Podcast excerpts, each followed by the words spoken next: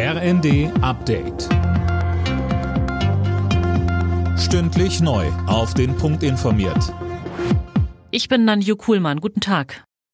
Bei der Wiederholung der Bundestagswahl in Teilen Berlins zeichnet sich eine geringere Wahlbeteiligung als 2021 ab. Bis zum Mittag hatten rund 25 Prozent der Wahlberechtigten ihre Stimme abgegeben. Das sind etwa zwei Prozentpunkte weniger. Insgesamt sind gut eine halbe Million Menschen nochmal zur Wahl aufgerufen. Mehr von Philipp Rösler. Hintergrund ist die Chaoswahl vor knapp zweieinhalb Jahren in Berlin. Da hatte es lange Schlangen vor den Wahllokalen gegeben. Teilweise waren Stimmzettel falsch oder fehlten ganz. Deshalb hatte das Bundesverfassungsgericht angeordnet, dass die Wahl zum Teil wiederholt werden muss. Rein rechnerisch kann sich an den Machtverhältnissen im Bundestag aber nicht viel ändern. Einige direkt gewählte Abgeordnete könnten allerdings ihr Mandat verlieren. Vor der drohenden israelischen Offensive im Süden des Gazastreifens hat Israels Ministerpräsident Netanyahu sichere Korridore für Zivilisten zugesagt. In dem Gebiet halten sich rund 1,5 Millionen Menschen auf. Der EU-Außenbeauftragte Borrell warnte vor einer humanitären Katastrophe.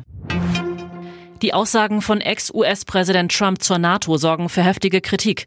Er hatte bei einer Wahlkampfveranstaltung gesagt, dass es mit ihm als Präsidenten keine Unterstützung für Länder geben wird, die das 2-Prozent-Ziel verfehlen. Mehr von Uwe Schimonek. Aus seiner Verachtung für das Verteidigungsbündnis hat Trump schon in seiner ersten Amtszeit keinen Hehl gemacht. Jetzt hat er allerdings Russland geradezu ermutigt, NATO-Mitglieder anzugreifen. Die Russen sollen machen, was sie wollen, sagte er. Das Weiße Haus nennt die Äußerungen vollkommen verrückt. NATO-Generalsekretär Stoltenberg sagte, die Aussage untergräbt unsere nationale Sicherheit.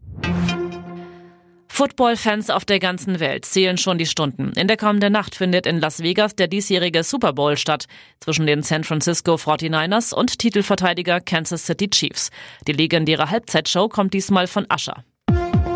Alle Nachrichten auf rnd.de